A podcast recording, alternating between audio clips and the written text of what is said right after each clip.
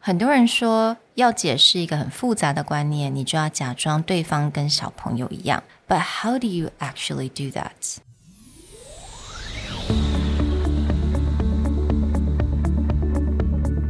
Hello，欢迎来到 Executive Plus 主管与沟通力的 Podcast。I'm Sherry, an educator, certified coach, and style enthusiast. 我相信专业有效的沟通是语言跟逻辑的完美结合。 And I'm Nick, a startup consultant, corporate trainer, and late night gaming junkie. I believe great communication requires the right mindset and solid frameworks. 我们希望带给大家职场英语的技能、跨文化沟通技巧与其他能帮助您成为出色领导者的工具。Join us each week as we share our experience, research, and methodologies to take your communication and language skills from good to great.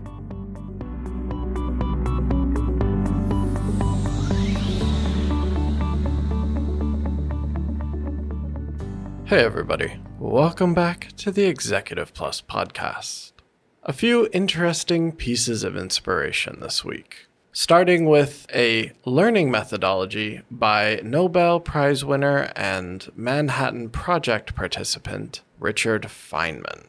For those of you who don't know who Feynman is, he is a theoretical physicist who worked on the atomic bomb. But more than his work in theoretical physics, he is someone that really pushed the need to explain difficult and concept ideas in a way that everyone can understand. Mm. He wrote a few great books, including You Must Be Joking, Mr. Feynman. Mm-hmm. He also has a series of his lectures up on YouTube, and Caltech gives you the notes for all of them. What makes him really an inspiring figure when it comes to communication is his desire to make difficult concept theorems and ideas into something that even a child could understand.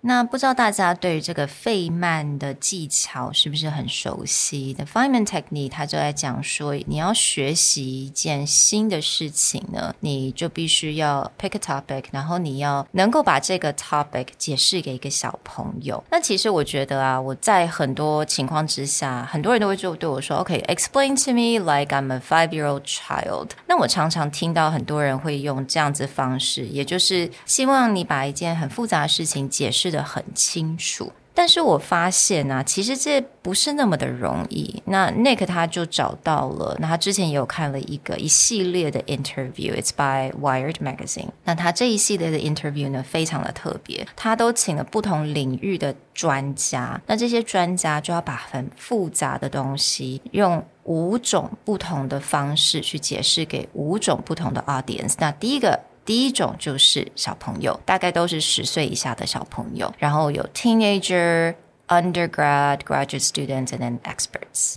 What makes this interview series really interesting is because you can see that they don't we'll say dumb down mm. the ideas for the younger audience. Mm. It's not like they just give an analogy that is not really related to what mm. they want to talk about for the sake of doing it. And we're talking about people explaining quantum computing, mm. gene editing through yeah. CRISPR, the theory behind blockchain. Mm. These are actually very technically complex mm. topics, but they try really hard so that children have a an idea on their level of where this is going. And they usually keep this theme as they go through the experts. And you can really see that they do think about how to tie it all yeah. together.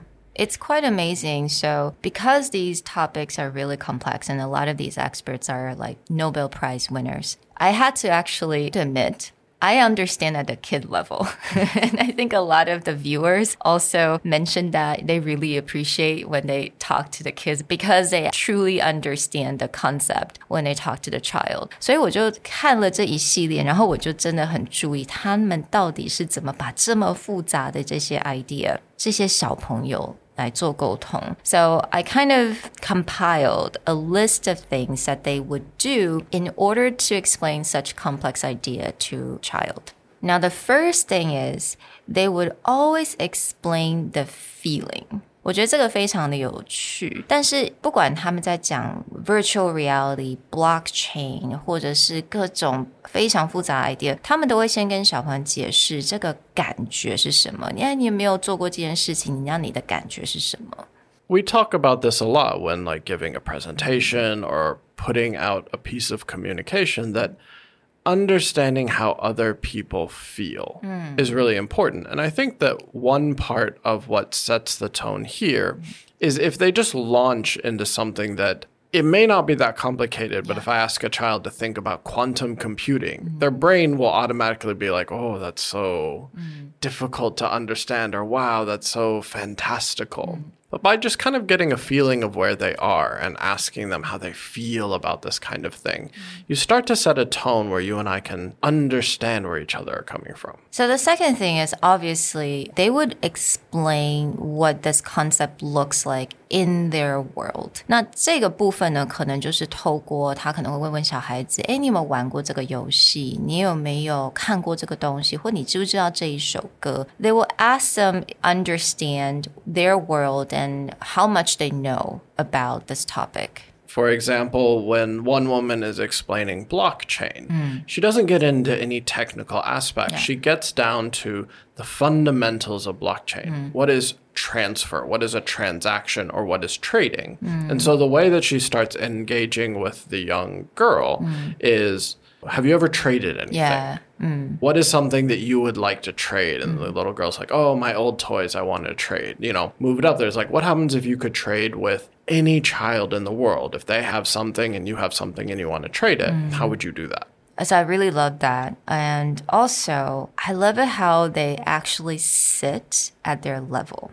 Right? It's not about standing up on the stage. It's about sitting at their level and looking into their eyes and explain to them. And you can see that this really connects actually at every level, mm-hmm. whether it is the child or up. But what makes this powerful is again, it creates a connection between mm-hmm. them. This is not, I am an authority, I am an mm-hmm. adult. We're sharing these ideas together. And as they move up in age or as they move up in expertise, they keep that. So, mm. actually, a lot of times when they get to the master level, they often brought in someone who is maybe even more experienced than mm. them or has more expertise in that field, but it maintains that you mm. and I are sharing ideas. And I think that's a really strong piece of communication.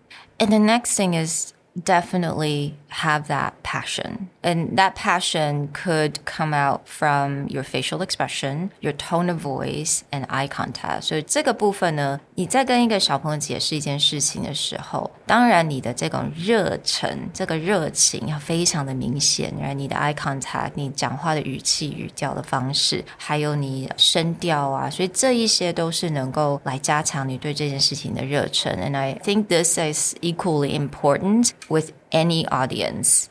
One last thing that I think is really powerful, but a lot of people might overlook, mm. is the use of props. So, a lot of times, like for example, when the woman is explaining quantum computing, Yeah.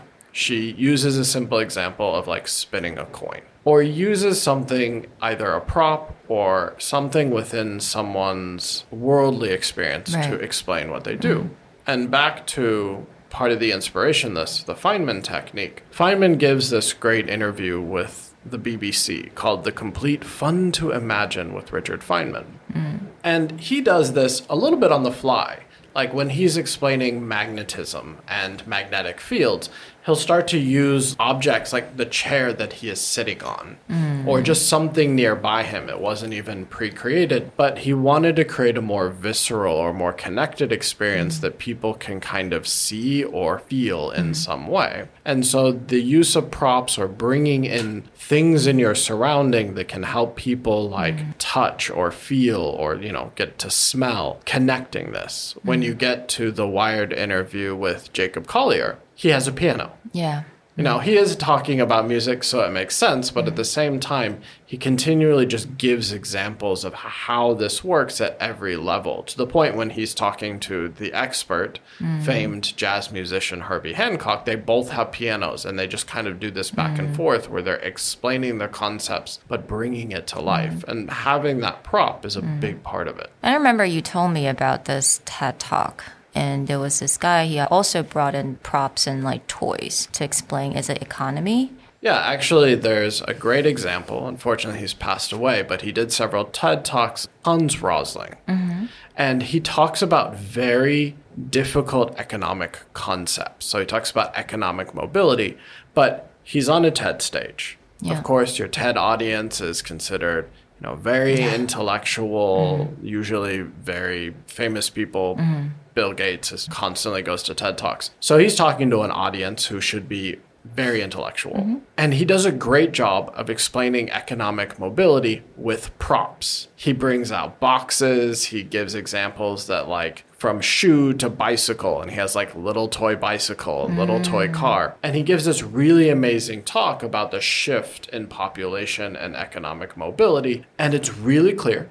Mm. It's really easy to follow. Mm. It's a very complex topic. He's talking about economics, but he uses props and it works beautifully. And this is where we're back to the Feynman technique idea, where this is not just that, oh, you should help children understand the world, but actually a true sign of expertise, according to Feynman, is that when you can explain the concept at every level, including to a young person. And if you find that it's too complicated to a young person, mm. you probably don't understand it well enough. So you should fill in your own gaps so you can find better ways to explain to other people. And I think for a lot of our listeners, you guys are all experts in your field. You spend years and years cultivating your skills and researching your topics. And I think sometimes people find it very difficult to do a 10 minute presentation, right? 要做十分钟的 presentation，但是是二十年的这个经验，很多人都会觉得就是很困难。我觉得我的 audience 一定听不懂。 But actually, there are ways to do that, right? And obviously, it takes a lot of practice to really know how to explain something to like a five year old or a child. But hopefully, with these different types of techniques that we talked about, that you could actually start trying and explain it to your audience as if they're children. Be sure to check out the show notes for this episode. We're going to have lots of different examples of, mm.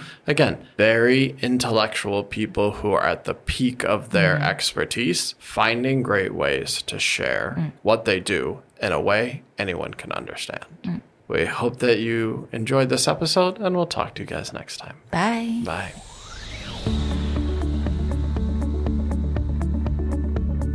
The Executive Plus podcast is a Presentality Group production, produced and hosted by Sherry Fang and Nick Howard.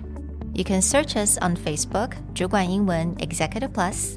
you can also find us on Instagram, Communication R&D, and email us at sherry at epstyleplus.com.